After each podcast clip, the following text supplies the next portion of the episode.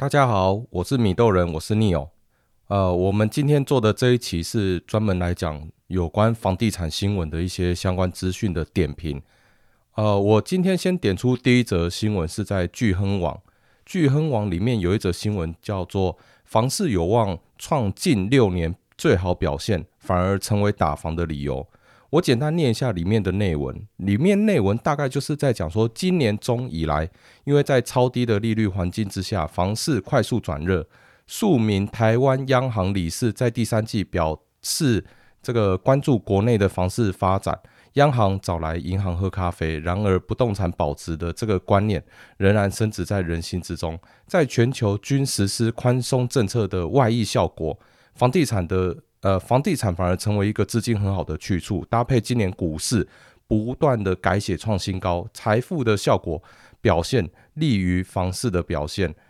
呃，这波房地产的升温，不小动能来自于台商回流带来厂办及周边自住实质需求，短期内央行不至于祭出过往的信用管管制政策。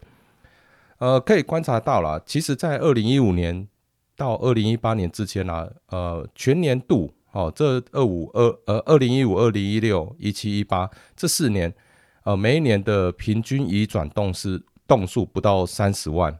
那在二零一九年，大概是落在三十万整左右。其实以房仲的预估啦，就是今年今年二零二零年结束的时候，应该全年度移转栋数可以站上三十二万栋。那在上一次。呃，有到三十二万栋这个数字，大概是在二零一四年。二零一四年那时候刚好房地产正热的时候。呃，其实这一波发展下来啊，因为刚刚前面的那个新闻内容里面有提到，就是一些资金的回流，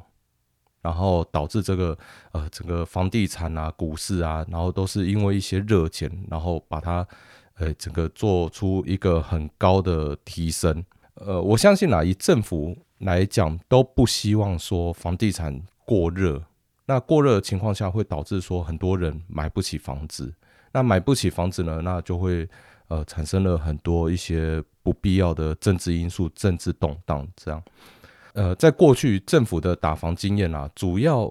落在呃二零一六年有过一次打房经验，齁，那那时候全年度的移转栋数大概达到四十五万栋，那接下来就是二零一零年。哦，四十万栋的这个移转栋数，那每一次比较大的打房动作，就是在这个二零二零零六、二零一零哦，那可以看到四十万栋或许就是一个政府打房的一个门槛。那到今年二零二零年，呃，了不起三十万栋，可能不至于会真的会有大动作的打房政策，但是相对一些比较保守性的呃银行。哦，银行可能评估借款人的这个信用条件，可能就会比较哦比较严苛一点。呃，其实房地产的这个上涨的状况啊，这个状况在我自己来看，因为很多同业哈，不管是学弟学妹啊，他们呃都已经不在台北做这个房地产的工作，很多跑去中南部。那我们偶尔会交流，那就是其实有发现一个重点，就是在中南部的房地产状况非常非常的热。那台北这边的状况就比较冷，那这我自己有一个见解，就是南部热，北部冷。然后呢，另外新房子热，中古屋冷。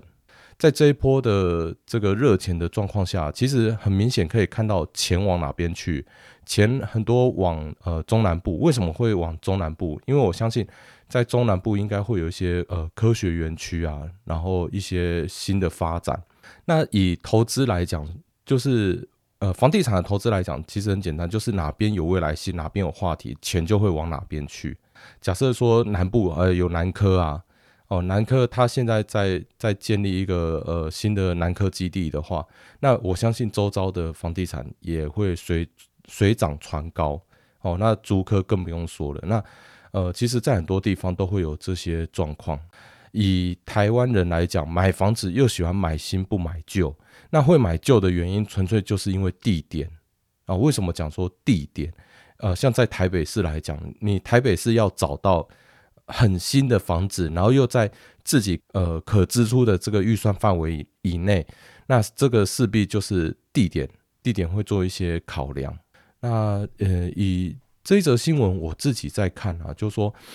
呃，里面有一个央行理事雷先生表示啊，哈，就目前房市属于区域性的上涨。他刚好里面有提到，例如台积电在台南和新竹新建厂的带动之下，这个带动当地的购物需求。哦，只要不是投机客都算健康，并认为房地产的正常交易和需求都是呃经济成长的动力。其实以人性来讲啊，当然不要有投机的话，这个房地产会是很健康的状况。可是偏偏大家都知道，能赚钱的地方大概就是房地产，因为房地产它会有呃很大一块是不受到政府的监控的。这个就很容易让有心人士就可以上下其手。房地产的正常交易和需求是经济成长的动力，这个点讲也没错。因为其实房地产对很多产业，呃，是会做很大的联动影响。哦，光是一个房地产，我我们就讲土地啊、房子这两个东西。房子本身光是钢筋啊、水泥啊，然后呃一些铝门窗啊。装潢啊、油漆啊、窗帘啊，各行各业很多东西都会跟这个房子绑在一起哦，所以这个如果说交易量大的话，其实会带动很多经济的提升，这一点是没有错的哦。但是就是因为政府在某些地方的管控就是没有管控，没有管控的很好哦。政府已经有尽力想去做了，但是这个房地产还是有很多漏洞可以去去钻，然后。达到这个可以获利的空间。以今年来讲，呃，这个二零二零年的目标移转动数可能只是落在三十二预期啦，了不起到三十二万栋，那也还没有到以往哦。政府在二零零六年、二零一零年，呃，那个大动作打房哦，四十万栋移转的这个这个数字，应该也还没到，所以政府的大动作的这个动手，哦，看样子短期间应该也不会出手，所以。呃，房地产应该还会再热一阵子。我每次都会跟我的朋友还有客户说啊，就说呃，你们要买房子，真的要去去想，你是有需求的买，还是你是什么目的的买？哦，那曾经我我们米豆人节目里面我有讲过，就是买房子大概就是三个目的嘛，一个你是为了投资，一个为了收租，一个为了自住。投资的话其实很简单，就是你怎样买的低，卖的高。你买的低，可能第一手。第一手就是跟建设公司直接买到新房子嘛，那想办法买的低嘛，那接下来看你要不要包装啊，所谓包装就是装潢，好，装潢完然后再转卖，呃，以新房子的这个投资方式，你会这么做，别人会这么做，而且，呃，一栋社区下来，简单的说，少则几十户，动辄上百户的状况下，你会想这么做，别人会不会也想这么做？所以低买高卖，好，这个投资。那第二个自呃收租。那你要收租金的话，那你买的房子就很重要，就说，呃，你的这个地点到底会落在哪边？如果你买房子的地点是落在一些很鸟不生蛋、根本没有工作机会的地方，那你这个收租金就会收得比较不安稳哦，因为这个客源也不稳定。那你要收租的话，最主要就是要去找说，呃，附近有呃有大量的工作机会的地方哦，啊，你买的这房子就是。买来收租，那有上班族，这个收租的客源会比较稳定。自住的话，其实也很简单，你的呃工作地点在哪？你老家在哪？你老婆的娘家在哪边？哦，因为这三个地方就是你可能比较熟悉的地方，你会买了，你会比较喜欢。这个就是有关自住的部分。以第一则新闻来讲，那这个房市是近六年最好的表现哦，反而成为打房的理由，我是觉得嗯不至于啦。哦，但是就是看政府的这个态度到底会会走向到哪边。当然，我相信政府会想要想要有效的控管房地产，但是会不会在这时间不知道。那接下来，呃，第二则新闻是在这个联合新闻网哦，UDN 房地产新闻里面，它呃有一个标题叫做“他想存够钱再一次付清买房”。网友一听傻眼，劝不要。我每次看到这样的新闻都觉得很奇怪，记者怎么会去找网友说的话，然后来当成一则新闻？还是说这个是他们瞎掰出来的新闻？但是也无所谓啦，反正就是一则新闻。这个里面的内容我就觉得蛮有趣的哈，就里面大概就是讲说，呃，一名网友打算先将钱拿去投资，等赚到八百万再来买房，好，却遭到许多人打脸。认为存钱的速度根本赶不上房价涨幅的速度。其实以我来看啊，我曾经啊，我曾经在我还没入行的时候，呃，年少不懂事，二十岁、二十一岁的时候，我会觉得说，买东西我不想欠银行钱，所以呢，未来如果我买房子，我绝对不会跟银行借钱。哦，然后我最好存到钱，然后一次梭哈，然后买下去这样子。等慢慢年纪大了啊，然后进入房地产工作以后，才会发现，哇塞，根本不是这样子啊！就是能跟银行借到多少钱就要借多少钱，能借多久就借多久，利率有多低就压多低，这个才是会比较比较快能买到房子的一个方法。呃，这个新闻内容里面哦，就写到说，这个网友。哦，打算就是把钱先拿去买股票，等赚到八百万再来一次付清买这个房子。里面他其实为什么会会有这样子的想法呢？最主要就是说，他认为说，呃，就是跟银行借钱，哈，会觉得很没有安全感。万一工作突然没了，也不知道怎么办啊，不知道是要卖掉呢，还是会被法拍，还是怎样？然后他觉得就很亏。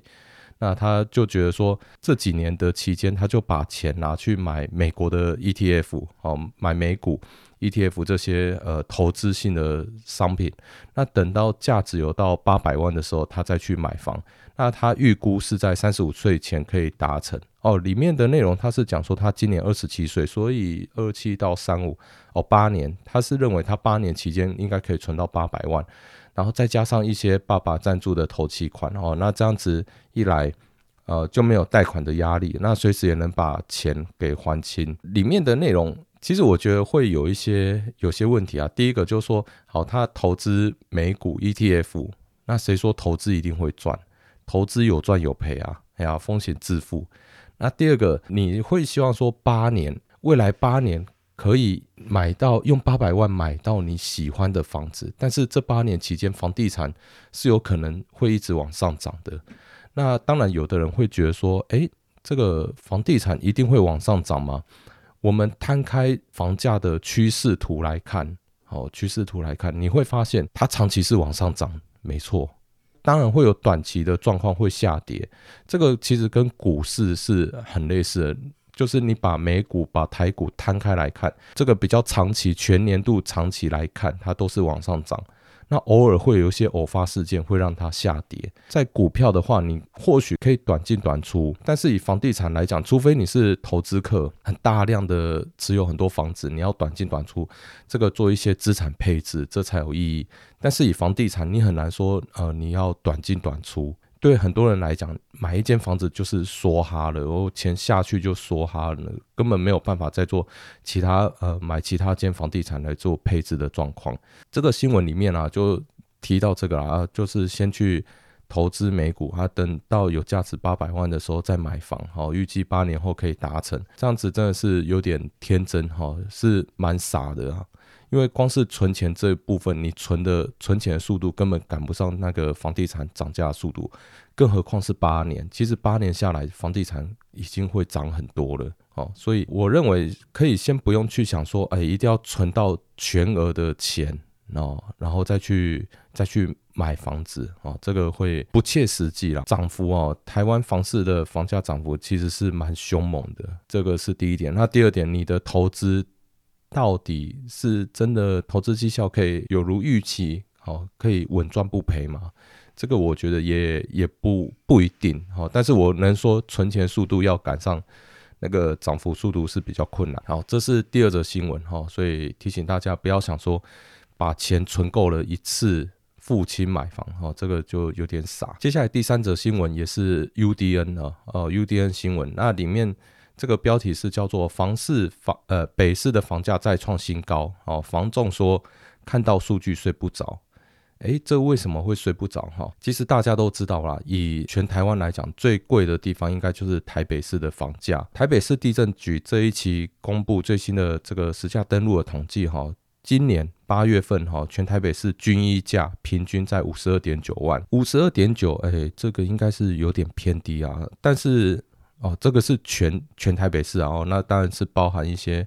比较外围的区域哈，哦，要不然在大安信义来讲，应该是不止五十二万。呃，八月份一平五十二万，然后再创呃这个房市反转以来最最大幅的新高哈，哦，相较七八月份北市大楼公寓、小宅全面走扬，和去年相比哈，也是全数同步走升。另外观察各行政区的这个房价表现哦，相较上一季，今年第二季十二个行政区有十个行政区上涨，松山和中正两个行政区下跌。诶，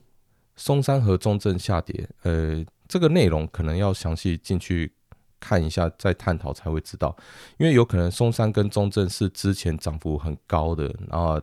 在最新的一季，然后它就没有交易量或者交易价格下跌，这都有可能。好，那这个在市场的热钱过多哈，利率低的情况下，加上银行对台北市其实放款算是相对的宽松，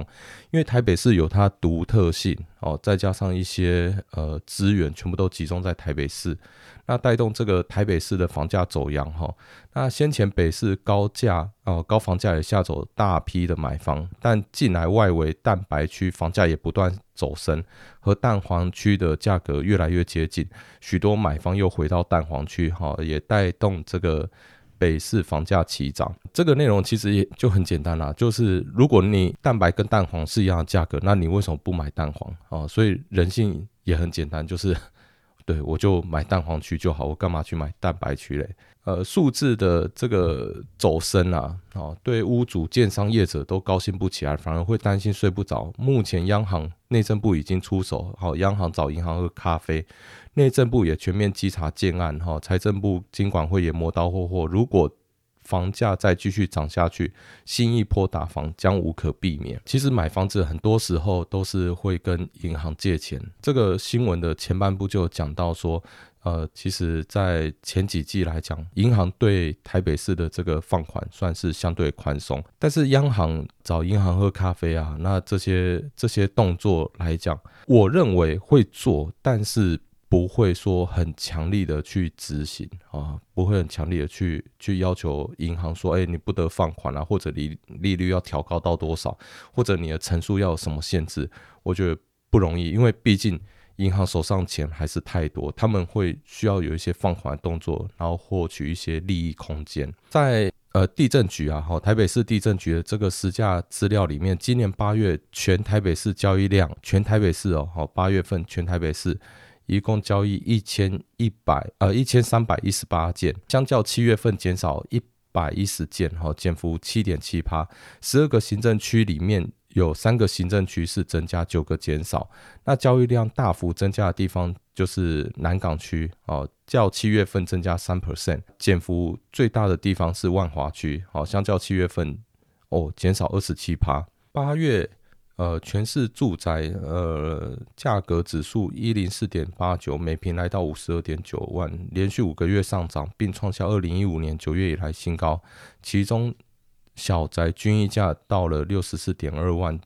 已几乎追平历史高价。这个小宅的部分啊，为什么小宅它的单价会高？哈，其实简单来讲，就是它的总价低。那换算下来，它的单价就会高，所以很多人会觉得说，哎，啊，小宅应该也要便宜啊。好，对，它是总价便宜，但是单价不便宜。好，所以有时候看数字要这样去看。另外，呃，这个涨幅最多的南港区，其实南港区哦，有人就问我说，哎，如果要投资，到底呃，以台北市投资要投资哪边？那我都会都会讲啊。其实你把东西哈，一个历史的轨迹、时间的轨迹，你摊开来看。四十年前最热闹的地方叫做西门町，三十年前热闹的地方叫台北车站，二十年前热闹的地方叫东区，台北市东区。